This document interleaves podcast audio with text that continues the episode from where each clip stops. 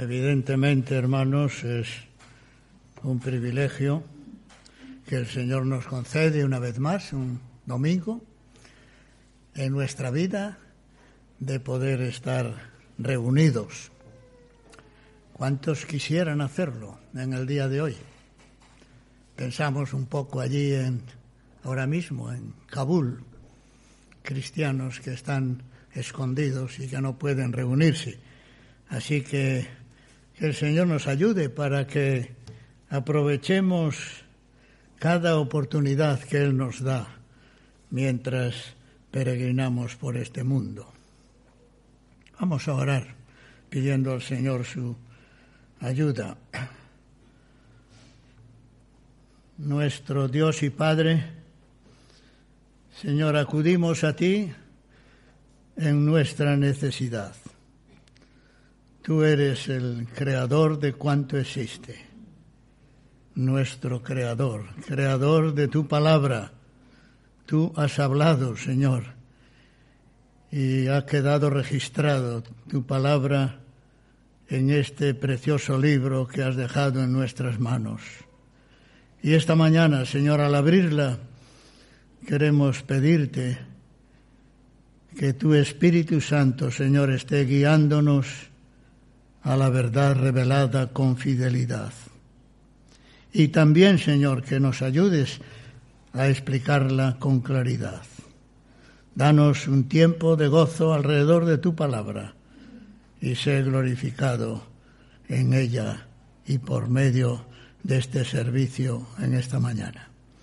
Lo pedimos en el nombre del Señor Jesucristo. Amén.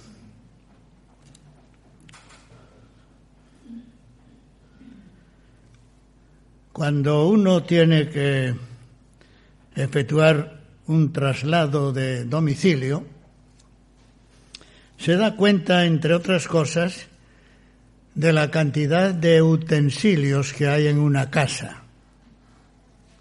La empresa de la mudanza viene y llena cajas y más cajas de diversos utensilios algunos de los cuales ni siquiera sabíamos que los teníamos en la casa. Unos son más valiosos, otros menos, pero todos están en la casa. Quizá hay vajillas o manteles o cuberterías de cierto valor que solo las usamos para ocasiones especiales para honrar a algún invitado especial en algún momento, pero también hay utensilios más comunes que usamos diariamente en nuestro ámbito familiar. Hay además otros utensilios menos honrosos, más viles, como escobas, paños, cubos de basura, útiles de limpieza. Todo esto lo hay en una casa.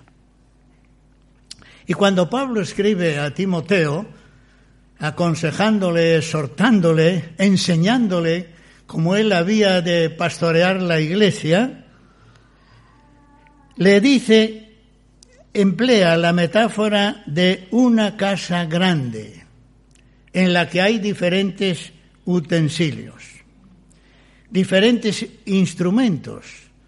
Y Pablo dice que unos son para usos honrosos y otros son para usos viles. Y la cuestión, esto Pablo lo, escribe a Timoteo, con el propósito de que él instruya a los hermanos y todos procuremos ser, evidentemente, instrumentos honrosos. La cuestión es qué clase de instrumento soy yo. Yo no sé si alguna vez te has preguntado esto. ¿Qué clase de instrumento soy yo? Porque todos los hijos de Dios somos instrumentos del Señor. No tenemos ningún poder en nosotros mismos, ninguna sabiduría, ninguna capacidad creativa. Simplemente somos medios instrumentos, utensilios que Dios usa en la extensión de su reino. Y la pregunta es, hermanos, ¿qué clase de instrumento soy yo? ¿Cómo puedo ser un instrumento para honrar al Señor en su casa, que es la iglesia? Esto es lo que vamos a ver esta mañana con su ayuda. Y os invito a abrir vuestras Biblias en Segunda de Timoteo capítulo 2, Segunda de Timoteo capítulo 2, versículo 20. Ahí habíamos dejado este capítulo hace ya algún, algún tiempo. Segunda Timoteo capítulo 2, vamos a leer los versos del 20 al 26. Y ponemos atención, hermanos, en la lectura porque es Dios quien habla. Comenzamos en el 19. El fundamento de Dios está firme, teniendo este sello. Conoce el Señor a los que son suyos y apártese de iniquidad todo aquel que invoca el nombre de Cristo. Pero en una casa grande no solamente hay utensilios de oro y de plata, sino también de madera y de barro, y unos son para usos honrosos y otros para usos viles. Así que, si alguno se limpia de estas cosas, será instrumento para honra, santificado, útil al Señor y dispuesto para toda buena obra. Huye también de las pasiones juveniles y sigue la justicia, la fe, el amor y la paz con los que de corazón limpio invocan al Señor pero desechan las cuestiones necias e insensatas, sabiendo que engendran contiendas. Porque el siervo del Señor no debe ser contencioso, sino amable para con todos, apto para enseñar, sufrido, que con mansedumbre corrija a los que se oponen, por si quizá Dios les conceda que se arrepientan para conocer la verdad y escapen del lazo del diablo en que están cautivos a voluntad de Él. Gracias a Dios por esta, este trozo de su palabra tan lleno de lecciones para nosotros, escrito hace tantos años, pero de tanta actualidad sin duda, porque la palabra de Dios es permanente, ¿verdad? Y su mensaje trasciende el tiempo. Como veis, la metáfora que el apóstol Pablo emplea aquí es la de una casa grande. Versículo 20. en una casa grande no solamente hay utensilios de oro y de plata, sino también de madera y de barro, y unos son para usos honrosos y otros para usos viles. No sabemos por qué Pablo emplea esta metáfora, aunque él suele emplear mucho la metáfora de la edificación. Pero no sabemos si él tiene en mente alguna casa determinada. Algunos dicen que tiene en mente su propia casa donde él fue criado, porque al parecer sus padres eran personas pudientes. No lo sabemos, eso es cuestión de historia. Pero el apóstol Pablo habla de una casa grande en un tiempo cuando una casa grande era una casa de una persona potentada, de un hombre o una persona muy rica, sin duda ninguna, porque las casas eran reduciditas, más bien. Y además dice que en esa casa grande hay utensilios de oro y de plata y también de barro y de madera, que se usaban para usos más, más corrientes. Pablo emplea la metáfora, metáfora de un edificio, hermanos, para referirse a la iglesia. Y lo hizo ya en el versículo anterior, por eso lo hemos leído, verso 19, hablando de que el fundamento de Dios está firme. El fundamento de Dios que está firme es la iglesia, porque la iglesia está fundada en la verdad de Dios. Es columna y baluarte de la verdad, como Pablo dice a Timoteo en su primera carta. Pablo también escribe a los corintios y les dice, vosotros sois labranza de Dios edificio de Dios. Y escribiendo a los Efesios, vuelven con este mismo pensamiento cuando dice que los creyentes somos familia de Dios, edificados sobre el fundamento de los apóstoles y profetas, y que todo el edificio bien coordinado va creciendo para ser un templo santo al Señor. Por tanto, esta casa, este edificio, es la iglesia del Señor.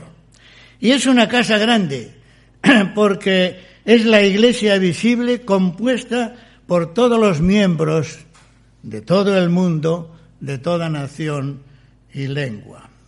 Es la casa grande, la iglesia del Señor. En esa casa grande, dice Pablo, hay utensilios.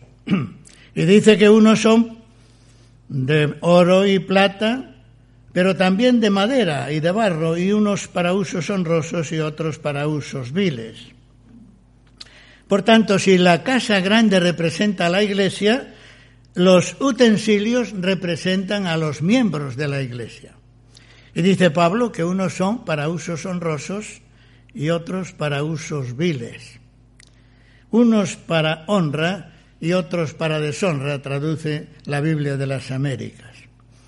Esta definición que el apóstol Pablo hace aquí, de usos honrosos y usos viles, ha sido tema de mucha discusión. Algunos opinan que los utensilios para usos honrosos representan a los genuinos creyentes, mientras que los utensilios para usos viles representan a los falsos creyentes a los creyentes nominales, entre los cuales Pablo menciona aquí, por ejemplo, en esta carta a Alejandro, Himeneo y Fileto, ¿verdad? que eran falsos maestros. Pero esta interpretación tiene un problema, porque ambos instrumentos son usados en la casa. Ambos instrumentos están en la casa y Pablo dice que unos son usados para usos honrosos y otros son usados para usos viles.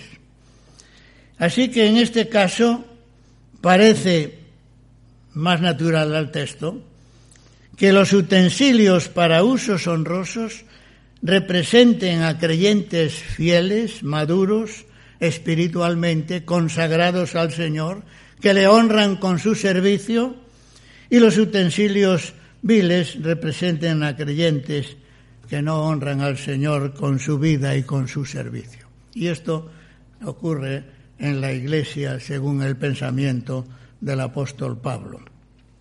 Y es por eso también, queridos hermanos, que él va a decir en el versículo siguiente que si alguno se limpia de estas cosas, será instrumento para honra, evidentemente refiriéndose a estos creyentes, ¿verdad? en este sentido. Eso es lo que Dios busca y es lo que el apóstol Pablo nos enseña en este pasaje, ¿verdad? Que todos los creyentes en la iglesia, ¿verdad?, sean instrumentos para honra. Es lo que Dios busca, es lo que Dios anhela, la limpieza de todos los instrumentos para que puedan servir al Señor en la casa grande que es la iglesia.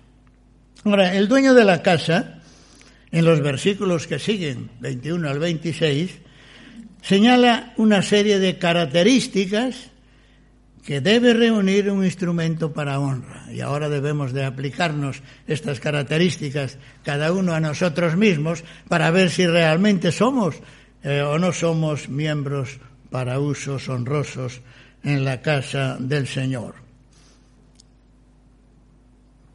La primera de ellas es que el instrumento para honra mantiene una vida limpia. Versículo 21. Así que si alguno se limpia de estas cosas, será instrumento para honra, santificado, útil al Señor y dispuesto para toda buena obra. Esta es la primera característica que señala el dueño de la casa que la casa tiene un dueño, evidentemente, la iglesia es del Señor. Y esto nos, pues, nos muestra, queridos hermanos, que los instrumentos que Dios usa deben de ser instrumentos limpios. Esta es la primera lección con la que nos enfrentamos, si verdaderamente deseamos honrar al Señor y ser instrumentos para su honra. Una vida limpia, dice aquí el apóstol Pablo, caracteriza al siervo fiel que es instrumento para honra. Se limpia de estas cosas, estas cosas que anteceden, ¿verdad? Entre ellas los instrumentos viles. Tiene que ver también con lo que dijo en el versículo 19. Apártese de iniquidad todo aquel que invoca el nombre de Cristo. Apártese de iniquidad es equivalente a limpiarse de estas cosas, evidentemente, que manchan el testimonio e impiden el servicio honroso para el Señor. Una vida limpia es una vida apartada del pecado, separada de los principios y las prácticas corrompidas de este mundo. Es también una vida separada de la influencia, y Pablo va en esta dirección mucho, corruptora de los falsos maestros, que él menciona aquí como Himneo y Fileto. Es una vida, y esto está en el contexto, que evita las profanas y vanas palabrerías que Pablo dice que conducen más y más a la impiedad. Un instrumento para honra, dice Pablo, se limpia de estas cosas. La limpieza, queridos hermanos, para servir al Señor. Esto me recuerda la visión que tuvo el profeta Isaías antes de servir al Señor. Dice el texto que vio al Señor sentado sobre un trono alto y sublime y al contemplar la majestad del Señor exclamó, ay de mí, que soy muerto porque siendo hombre inmundo han visto mis ojos al Rey Jehová de los ejércitos. Y el relato sigue diciendo, ¿verdad?, que voló hacia él uno de los serafines, teniendo en su mano un carbón encendido tomado del altar y tocando con él sobre la boca de Isaías, le dijo, He aquí, esto tocó tus labios y es quitada tu culpa y limpio tu pecado. Y queridos hermanos, observar aquí en este pasaje, ¿verdad? El proceso Solo después de ser limpio de su pecado, Isaías pudo decirle al Señor, ¿a quién enviaré y quién irá por nosotros? Solo el Señor pudo decirle esto después de que él era limpio. ¿A quién enviaré y quién irá por nosotros? Y solo de esto, después de esto, Isaías pudo responder, heme aquí, envíame a mí. Y fue solo después de ser limpio que Isaías fue un instrumento para honra y Dios le encomendó la gran tarea de ministrar a su pueblo Israel. Este es el proceso que Dios quiere, que Dios pide, que Dios exige para que seamos instrumentos para honra. No en vano dijo el Señor, todo pámpano que en mí no lleva fruto lo quitará y todo aquel que lleva fruto lo limpiará para que lleve más fruto, para que sea un instrumento para honra. Esta es, hermanos, la primera característica del dueño de la casa para ser un instrumento para honra. Pero Pablo sigue aquí apuntando también en el mismo texto otro detalle importante que tiene que ver con la limpieza. Dice, si alguno se limpia de estas cosas será instrumento para honra, santificado santificado. Santificado es paralelo con limpieza en este sentido, porque la santificación es la limpieza del pecado. Como sabéis, la palabra eh, tiene un significado básico de estar apartado. Así como los utensilios en el templo se santificaban, se apartaban de cualquier otro uso, solo podían ser dedicados, ¿verdad?, exclusivamente al servicio de Dios y así ocurre con el creyente que es un instrumento para honra en la casa de Dios. Dice Pablo, se separa del pecado, se aparta para Dios. Y Pablo añade otro punto más. Dice, está dispuesto para toda buena obra. Todo es un proceso, queridos hermanos, de una lógica bíblica aplastante del razonamiento de Dios. Si alguno se limpia de estas cosas, primer punto, será instrumento para honra santificado, útil al Señor y dispuesto para toda buena obra. Y en este texto el dueño de la casa establece el orden correcto. Limpieza, si alguno se limpia, santificación, santificado, separado del pecado para Dios, servicio útil al Señor y dispuesto, estará dispuesto para toda buena obra. Tendrá una actitud de servicio en la casa de Dios. Estará disponible para servir al dueño de la casa en toda buena obra, dice Pablo aquí. Este es el proceso, hermanos, para servir al Señor. Lo establece el dueño de la casa. Nosotros no debemos de alterarlo, porque si lo alteramos no podremos ser un instrumento para honra, útil al Señor y dispuesto para toda buena obra. En segundo lugar, el instrumento para honra huye de las pasiones de la carne. Verso 22 huye también de las pasiones juveniles y sigue la justicia, la fe, el amor y la paz con los que de corazón limpio invocan al Señor. El instrumento para honra, siervo fiel, dispuesto para toda buena obra, no sólo debe limpiarse de las impurezas que nos vienen de fuera, sino que también de las impurezas que vienen de dentro, de nuestro propio corazón. El apóstol Pablo hace mucho énfasis en esto a Timoteo, ¿verdad? Ya en su primera carta, el capítulo 6 y versículo 11, les dijo, mas tú, hombre de Dios, huye de estas cosas, sigue la justicia, la piedad, la fe, el amor, la paciencia, la mansedumbre. Y en ambos textos, el apóstol Pablo menciona dos aspectos, uno negativo y otro positivo. Uno negativo en cuanto a cosas de las que hay que huir y uno positivo en cuanto a cosas que hay que seguir. El aspecto negativo se expresa aquí como un mandato, además. Pablo dice, huye también de las pasiones juveniles. Y la palabra que se traduce aquí por huye, ¿verdad? Eh, se observa fácilmente, está en un presente imperativo, lo cual indica que es un mandato, no es una opción, no es que podemos nosotros elegir huir o no huir, es un mandato de Dios, del dueño de la casa en este contexto. No es algo opcional, es una orden. Y lo que Pablo está haciendo aquí es dándole a Timoteo la orden de que huya de las pasiones juveniles. Otro dato interesante es que este verbo huir literalmente significa escapar. Eh, de él se deriva la palabra fugitivo. Un fugitivo está continuamente huyendo para que nadie le coja. Y esa es la idea que el apóstol Pablo quiere transmitirnos aquí, huir, constantemente estar huyendo como un fugitivo, porque estas pasiones nos pillan si nos detenemos de la huida. Cuando Pablo escribe estas palabras, Timoteo tenía unos 30 años aproximadamente, menos que el apóstol Pablo. Por tanto, Timoteo era joven y, por supuesto, estaba expuesto a muchas pasiones que son características de la juventud.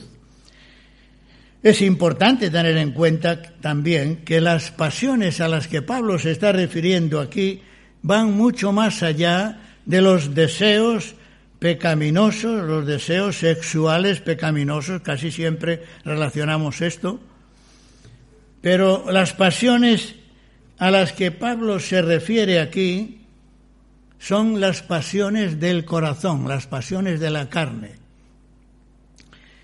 que incluyen evidentemente esto también, pero es una pasión y un deseo pecaminoso, el orgullo, la arrogancia, la vanidad, el anhelo de poder, la ambición, la vanagloria, bueno, y un largo etcétera que podíamos nombrar. Estas actitudes son pecaminosas y son características de la falta de madurez, evidentemente más propias tal vez en la edad juvenil y por eso en algún sentido el apóstol Pablo lo menciona aquí.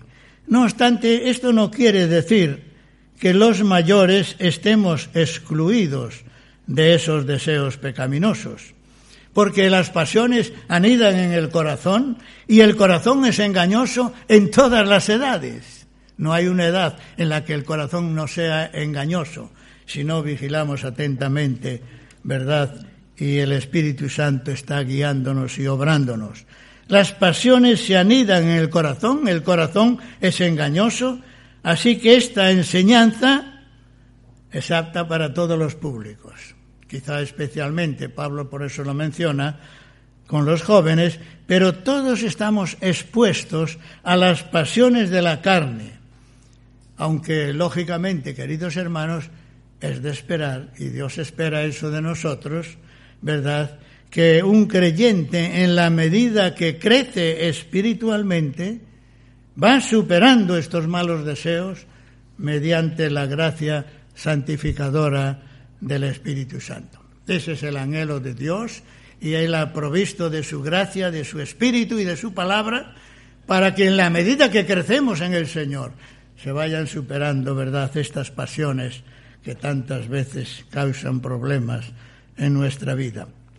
El aspecto negativo es huir, el positivo es seguir.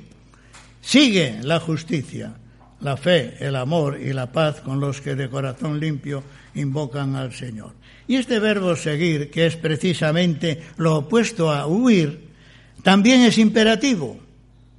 Es un mandato del Señor. Hemos de huir de las pasiones de la carne y es un mandato, y hemos de seguir estas cosas que el apóstol Pablo menciona aquí, ¿verdad? Porque son también un mandato. La justicia, la fe, el amor y la paz.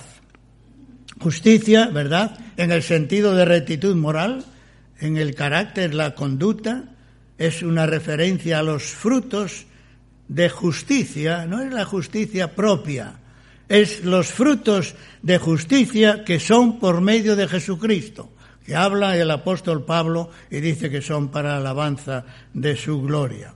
La fe, que aquí significa fidelidad, lealtad a Dios, describe la confianza en el Señor, no solamente la entrega el día de nuestra conversión, conversión.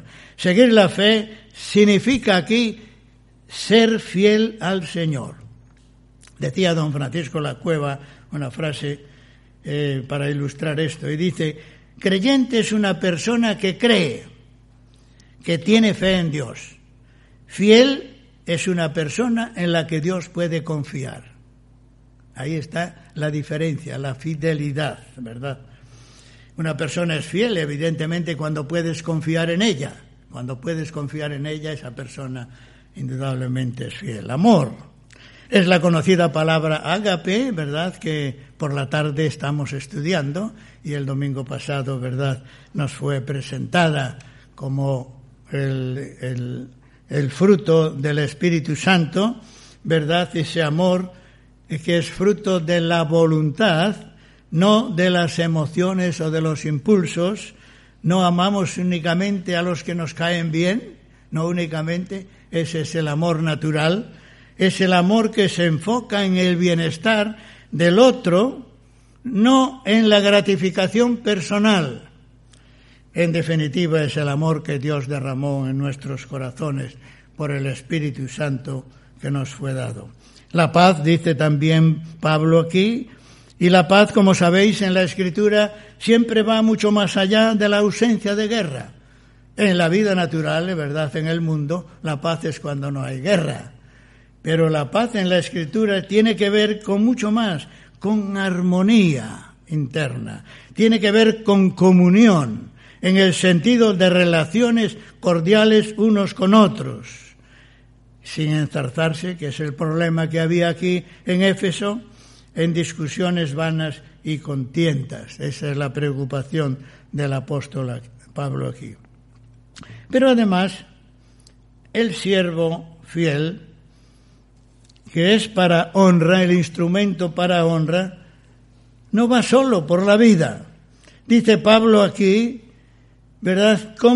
sigue la justicia, la fe, el amor y la paz con los que de corazón limpio invocan al Señor. El creyente no va solo siguiendo estas cosas, va con otros que también las siguen. Y hemos de buscar, evidentemente, esta compañía, este anhelo, ¿verdad? Evidentemente es una manifestación, ¿verdad?, de que amamos al Señor y de que amamos a los hermanos. El que sigue estas cosas va con otros creyentes que también las siguen. Eh, es una frase que describe los que invocan al Señor de corazón limpio, es una frase que describe a los auténticos creyentes, a quienes el Señor por su gracia y misericordia llamó para salvación. El llanero solitario no está en la Biblia, hermanos, no está en la Biblia. A veces se oye hablar eso, pero no es posible. El Señor nos salvó para marchar a la gloria unidos, juntos, disfrutando de armonía, de comunión unos con otros. De ahí el mandato, ¿verdad? Eh, que la palabra de Dios nos, deja, nos da de no dejar de congregarnos. Aquí tenemos de otra manera ese mandato, ¿verdad? El creyente, el instrumento fiel que sirve al Señor, que le honra, pues lo hace con los de lo hace juntamente con los que de corazón limpio invocan al Señor, busca la compañía del pueblo de Dios. En tercer lugar, dice Pablo, el instrumento para honra desecha las contiendas, versículo 23, pero desecha las cuestiones necias e insensatas, sabiendo que engendran contiendas. Pablo insiste mucho en esto, en las dos cartas que escribe a Timoteo, el tema de las contiendas. En el versículo 14 ya le advirtió, dice, recuérdales esto, dice, hablando, para que recuerde a los hermanos y a los ancianos en la iglesia en Éfeso, exhortándoles delante del Señor que no contiendan sobre palabras, lo cual para nada aprovecha, sino que es para perdición de los oyentes. La palabra contienda, que se emplea aquí, tiene una connotación de disputa, no amistosa. Es la misma palabra que Santiago emplea cuando dice, ¿verdad?, de dónde vienen las guerras y los pleitos entre vosotros. La palabra pleitos es la misma palabra contienda aquí. Se trata de la discusión que no edifica, sino que destruye. Es muy fácil, queridos hermanos, entrar en estas discusiones, aún sin darnos cuenta, a veces, discusiones que no edifican, ¿verdad? Cuando tenemos alguna discusión en el sentido positivo, siempre hemos de abrir la palabra de Dios. Empezamos a argumentar cosas y poco a poco, sin darnos cuenta, nuestros argumentos se van desviando de la escritura. Y luego cuando alguien abre la escritura y dice, pero esto, ¿qué dice? Ah, esto no es lo que estamos hablando discusiones vanas. Es muy fácil caer en ellas y la palabra de Dios nos advierte, ¿verdad?, que hemos de evitar estas contiendas. Pablo dice que son necias e insensatas, es decir, que son tontas, no tienen ningún beneficio. Son insensatas en el sentido de ignorancia, que es lo que la palabra significa, y así la traduce también la Biblia de las Américas. Cuestiones necias e insensatas. Tiene mucho que ver, queridos hermanos, con la falta de madurez y de discernimiento espiritual que hemos de procurar todos de, tener eh, por medio de la meditación de la palabra de Dios, de la lectura y de la obediencia, evidentemente, a la palabra de Dios. Cuestiones insensatas. La falta de formación bíblica es un peligro que puede llevarnos a discusiones insensatas, a generar discursos y polémicas que muchas veces no están basadas en la palabra de Dios y que al fin y al cabo, Pablo dice aquí, no son más que cuestiones insensatas que engendran contiendas. Qué importante eh, tomar el ejemplo de aquellos hermanos de Berea, aquellos judíos temerosos de Dios, dice el eh, Hechos, eh, y de mente noble, quienes recibieron la palabra, dice, con solicitud, escudriñando cada día las escrituras para ver si estas cosas eran así. Que el Señor nos ayude para que nosotros también procuremos este crecimiento y este discernimiento espiritual para no ser engañados en tiempos, ¿verdad?, en que hay tanta falsa enseñanza, tanta falsa doctrina dominando por todos los medios. En cuarto lugar, dice el apóstol Pablo que el, siervo de Dios fiel, el instrumento honroso, que es para honra, ejerce su ministerio con humildad. Versículo 24. Porque el siervo del Señor no debe ser contencioso, sino amable para con todos, apto para enseñar, sufrido. Este texto tiene una aplicación general, porque la palabra siempre tiene una aplicación general para todos, todos somos siervos del Señor, si somos creyentes, el Señor nos ha salvado para servirle. Nos ha salvado para servirle. No solo para llevarnos en día a la gloria, que también lo va a hacer, sino para servirlo. Pero Pablo aquí está usando este texto especialmente, por eso dice el siervo del Señor, pensando en los líderes de la iglesia, ¿verdad? Porque eh, Timoteo tenía que enfrentarse con este problema allí en eso, en, Éfeso, con falsos maestros, hombres que estaban perturbando la paz de la iglesia con falsa enseñanza. Y dice cómo debe de ser el siervo de Dios. Hasta ahora dijo que había que huir, lo que había que dejar, y ahora dice lo que hay que hacer. Y dice no debe ser contencioso, no debe de andar metido en líos. Esto ya lo vimos, ¿verdad? ahora al estudiar el versículo anterior. Esto tampoco quiere decir que no hay que contender ardientemente por la verdad. Esta es una frase del apóstol Judas en su carta, ¿verdad? Que contendáis ardientemente por la fe que ha sido una vez dada a los santos. Esto no ser contenciosos no quiere decir que no hay que contender por la verdad como insta el apóstol Judas en su carta. Que el siervo del Señor no debe ser contencioso, no debe, no, no tiene que ver con permitir que el error, ¿verdad?, acampe libremente en la iglesia, porque esto es precisamente el motivo por el que el apóstol Pablo escribe esta carta a Timoteo, porque se estaba introduciendo el error en, la iglesia. Al contrario, Pablo va a decir, lo vamos a ver muy pronto, que debe de llamar a estos que están en el error, debe de llamarlos al arrepentimiento. Pablo señala aquí cuatro características para el siervo del Señor y la primera de ellas es amable. Amable. La palabra que se traduce aquí por amable tiene que ver con ternura, es una palabra cariñosa.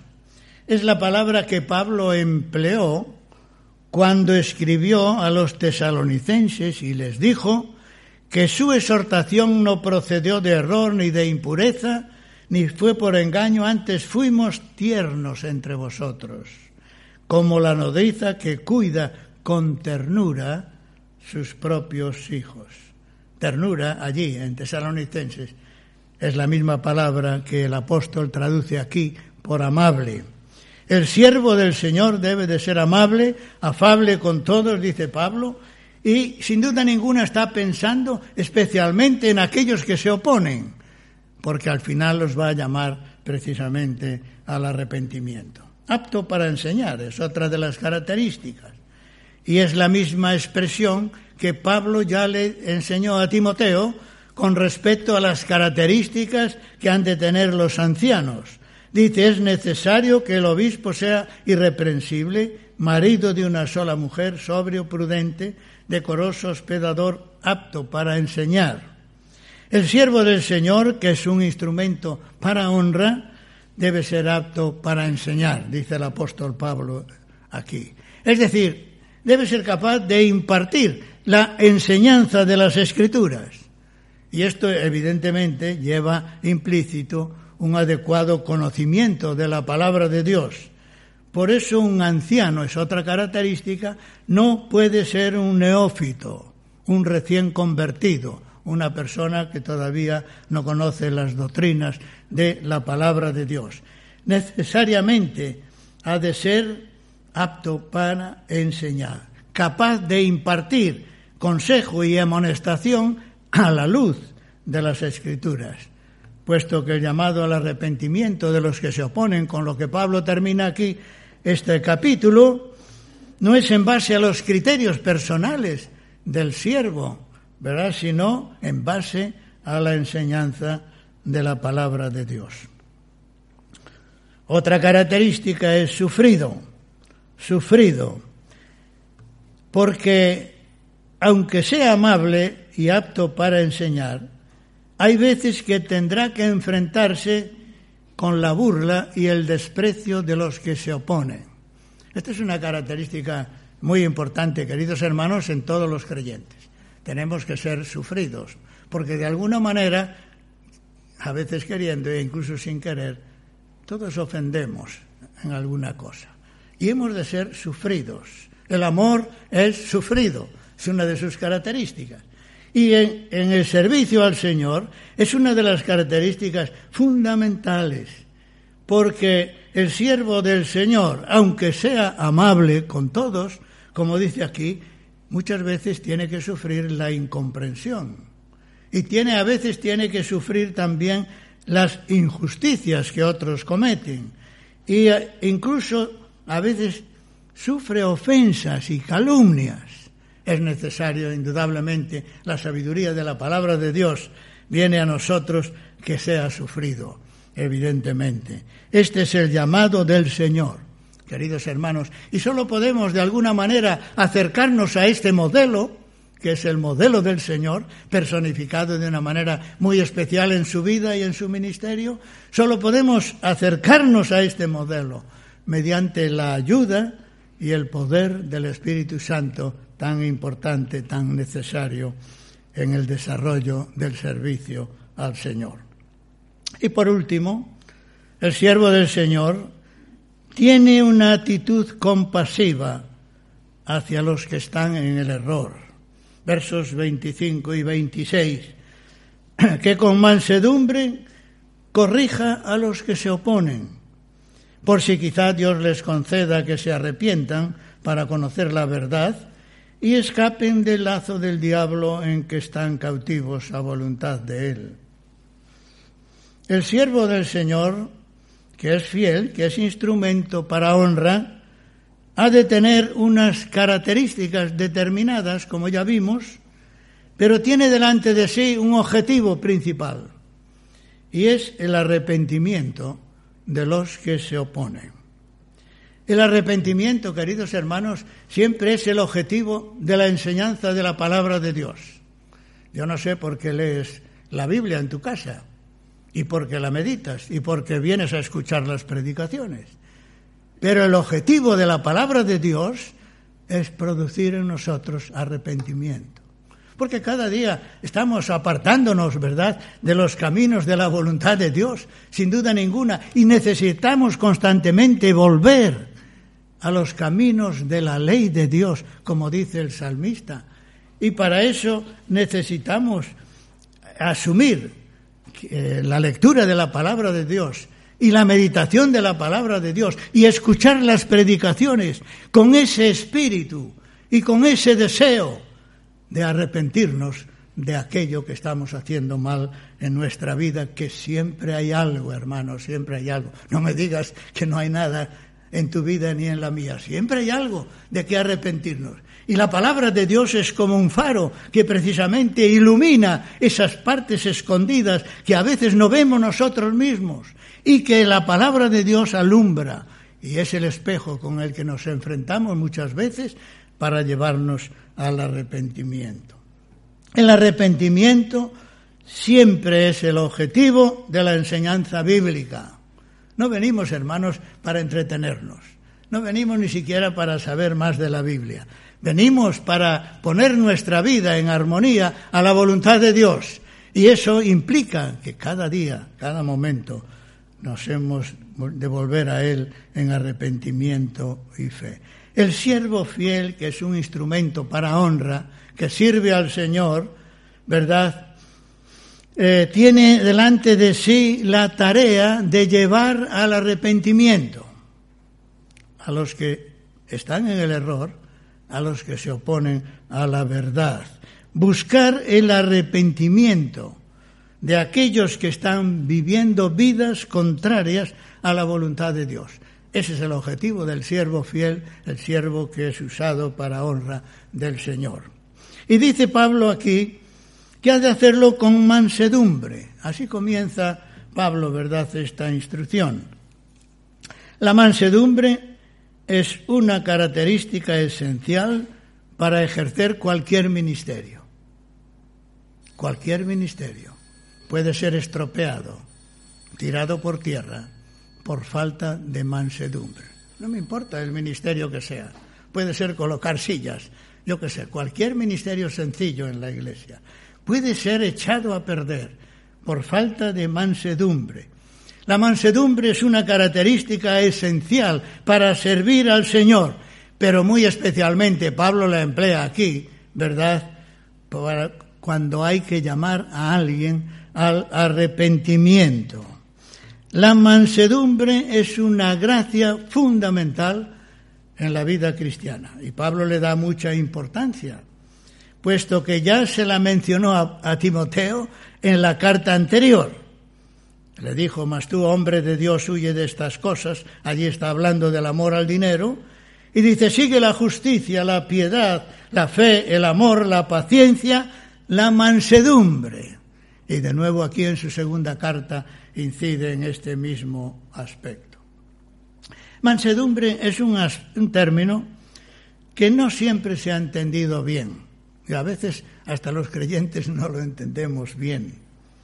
En el mundo general, la mansedumbre se entiende como sinónimo de debilidad, de pobreza de espíritu, también se dice. ¿Qué pobre espíritu tiene aquel? Sin embargo, el concepto bíblico no denota debilidad, queridos hermanos, sino poder. El concepto bíblico de mansedumbre es un concepto de poder, no de debilidad. Moisés se dice que era el hombre más manso, era un hombre con poder, pero sin duda eh, era manso delante de Dios es el poder de tener bajo el control de nuestra voluntad determinadas actitudes o incluso emociones. A veces nos cuesta controlar nuestras emociones con mansedumbre, ¿a que sí? ¿A que sí? Sobre todo cuando tenemos que buscar el arrepentimiento de los que se oponen. Cuando tenemos que enfrentarnos, ¿verdad?, a situaciones pecaminosas. Y hay respuestas que es muy difícil, ¿verdad?, actuar con mansedumbre. No tiene nada que ver con impotencia o timidez o debilidad o cobardía. Es poder, es el poder de Dios realmente, es el poder del Espíritu Santo obrando, ¿verdad?, en su misión fiel a la palabra de Dios. Como siempre, el mejor ejemplo de estas cosas lo tenemos en nuestro Señor Jesucristo. Aquel no hubo nadie, queridos hermanos, que con tanta energía llamara a los pecadores al arrepentimiento. Sin embargo, él pudo decir, aprended de mí, que soy manso y humilde de corazón, y hallaréis descanso para vuestras almas. Nadie como él tuvo tanta oposición. Hoy, si leemos los relatos de los evangelios, enseguida nos damos cuenta de esto. La oposición que sufrió el Señor. Y cómo en alguna ocasión, ¿verdad? ¿Verdad? Estando tan oprimido, ¿verdad? Y, tan maltratado, de una manera mansa. Él se escapaba de medio de la gente y huía y se marchaba. Oh, qué, qué importante, ¿verdad? es este aspecto de la mansedumbre. Y como esto ayuda, ¿verdad? Evidentemente en estos casos especiales, pero ayuda en nuestras relaciones los unos con los otros. Nadie como Él fue manso y humilde de corazón, buscando el arrepentimiento. Por eso somos exhortados a aprender de Él. Pero la mansedumbre, hermanos, es para corregir.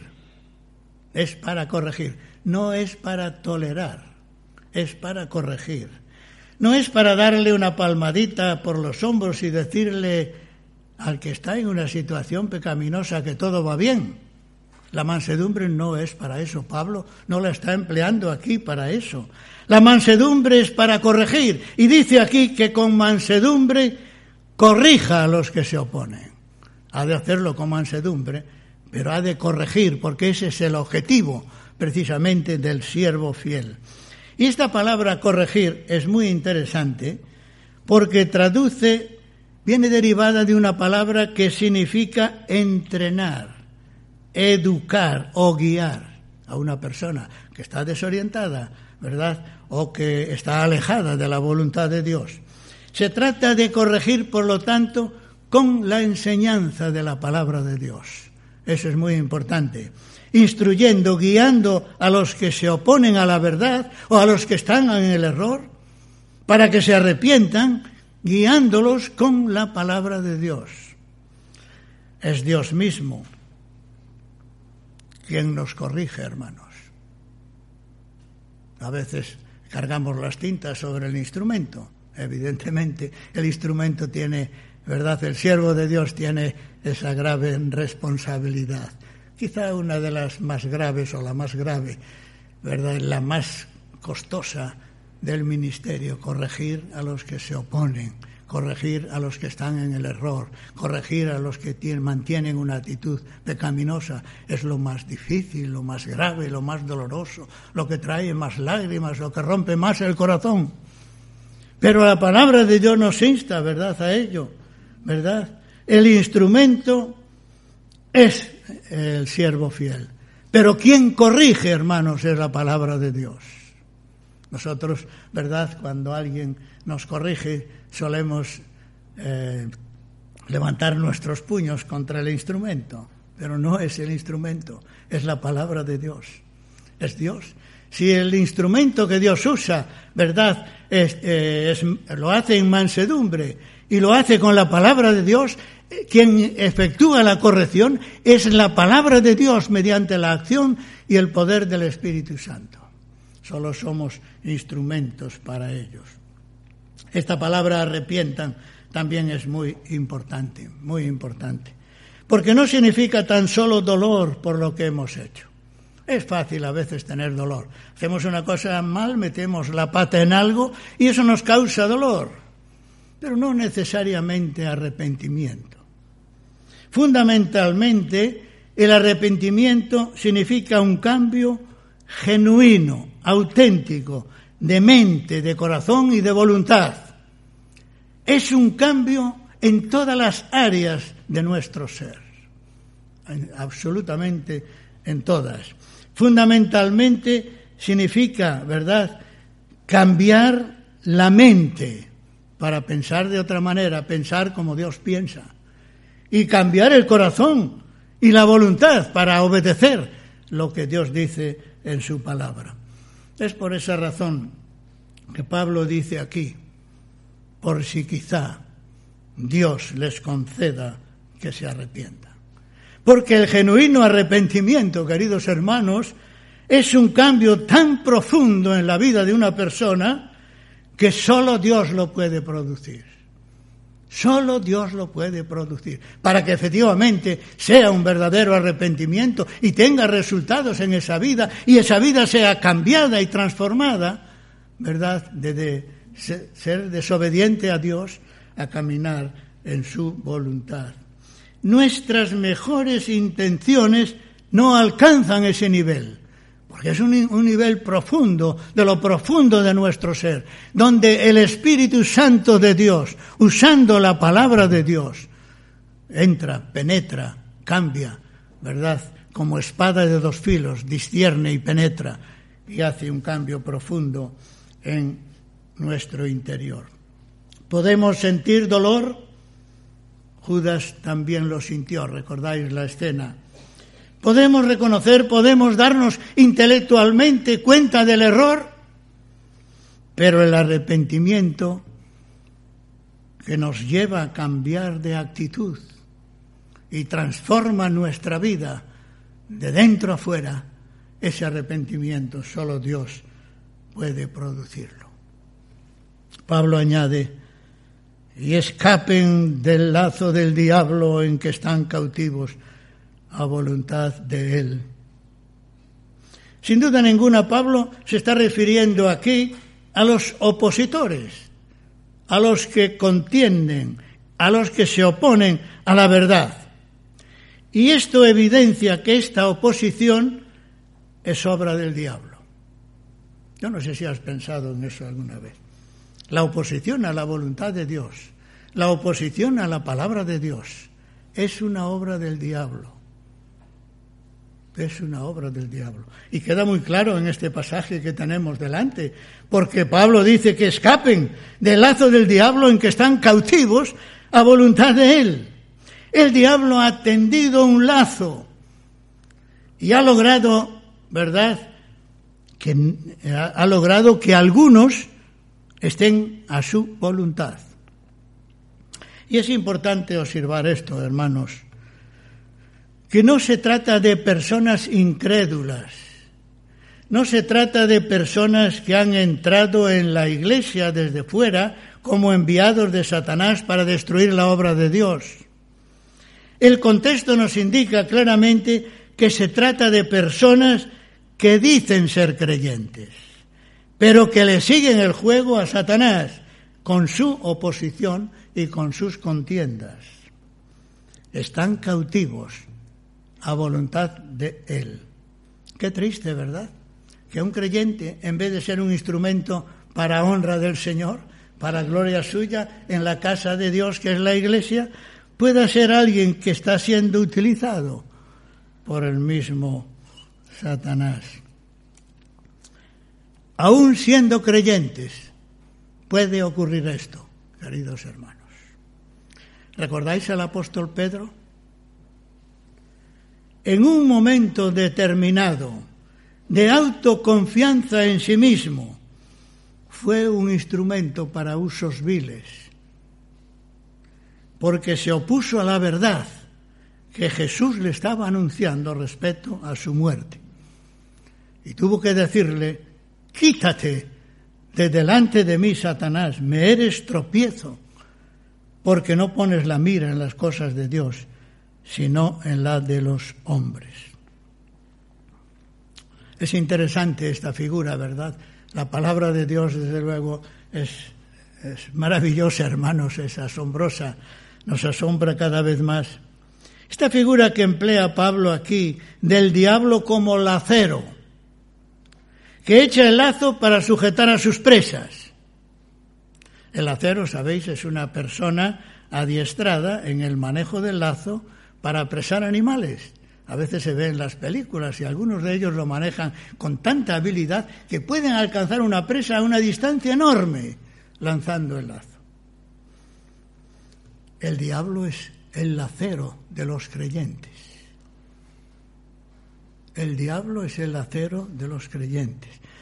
Porque con los incrédulos no necesita lanzarles el lazo.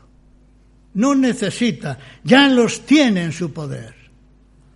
Pero procura echarle el lazo a los creyentes, sin duda ninguna, para que no sean instrumentos para honra y estén cautivos, como dice Pablo aquí, a la voluntad de Él.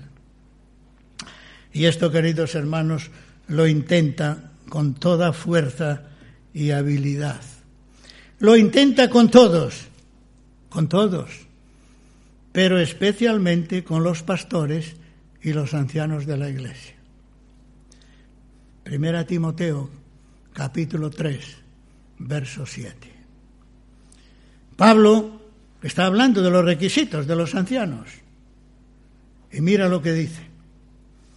También es necesario que tengan buen testimonio de los de afuera. Observa esto para que no caiga en descrédito y en lazo del diablo. Para que no caiga en descrédito y en lazo del diablo. Los ancianos, los diáconos, los predicadores, los maestros de la escuela dominical, cualquier hermano que ejerce algún liderazgo en la iglesia, es un objetivo especial de Satanás, hermanos. Por eso qué bueno es que estemos orando, ¿verdad?, unos por otros en este sentido. Es muy necesario estar alerta, porque este lacero especial que es el diablo está al acecho, buscando el momento de lanzar su lazo para atraparnos y sujetarnos y para que estemos cautivos a su voluntad. Concluimos, hermanos, en una casa grande en la iglesia no solamente hay utensilios de oro y de plata, sino también de madera y de barro, y unos son para usos honrosos y otros para usos viles. Y la pregunta es, ¿quieres tú ser un siervo fiel, un instrumento para honra en la casa de Dios? Si eres creyente, esta debe de ser tu mayor preocupación. ¿Cómo puedo ser un instrumento para honra de mi gran Dios y Señor? ¿Cómo puedo honrarle? ¿Cómo puedo glorificarle? ¿Cómo lograr que el dueño de la casa tome este pobre instrumento y lo llene de su gracia y lo use en su casa como un instrumento para honra? Esa debiera de ser, hermanos, nuestra mayor preocupación desde el día de nuestra conversión hasta que el Señor nos lleve a la gloria. Si crees que no estás siendo un instrumento fiel para honra en la casa del, de Dios, porque el diablo te tiene atrapado con alguno de sus entretenimientos, te ha lanzado el lazo en algún área de tu vida, vuelve al Señor, vuelve al Señor, querido hermano. Si crees que no estás siendo un instrumento para honra en la iglesia donde Él te ha colocado, vuelve al Señor, vuelve al Señor para escapar del lazo del diablo en el que estás cautivo a la voluntad de Él. Vuelve al Señor, porque Él en su gracia y en su misericordia nos dice que si confesamos nuestros pecados, Él es justo y fiel para perdonar nuestros pecados y limpiarnos de toda maldad. Oh, que el Señor nos ayude, hermanos. Quiera el Señor ayudarnos, limpiarnos, usarnos como instrumentos para honra en su casa. Vamos a orar. Nuestro Dios y Padre, Señor, te damos gracias por tu palabra una vez más. Señor, es tan clara y apunta tan directamente a nuestras necesidades. Señor, que te damos gracias por ella. Y pedimos tu ayuda, Señor. Pedimos que limpies nuestra vida, Señor. Que la santifiques con la verdad de tu palabra. Tu palabra es verdad. Oh Señor, ayúdanos anhelar ser instrumentos para honra, para poder glorificar tu nombre y tú puedas usarnos para bien nuestro, bendición nuestra y también como instrumentos para bendición de otros. Señor, nos ponemos en tus manos, humildemente te pedimos que hagas esta gracia en nuestros corazones. En el nombre de Jesús. Amén.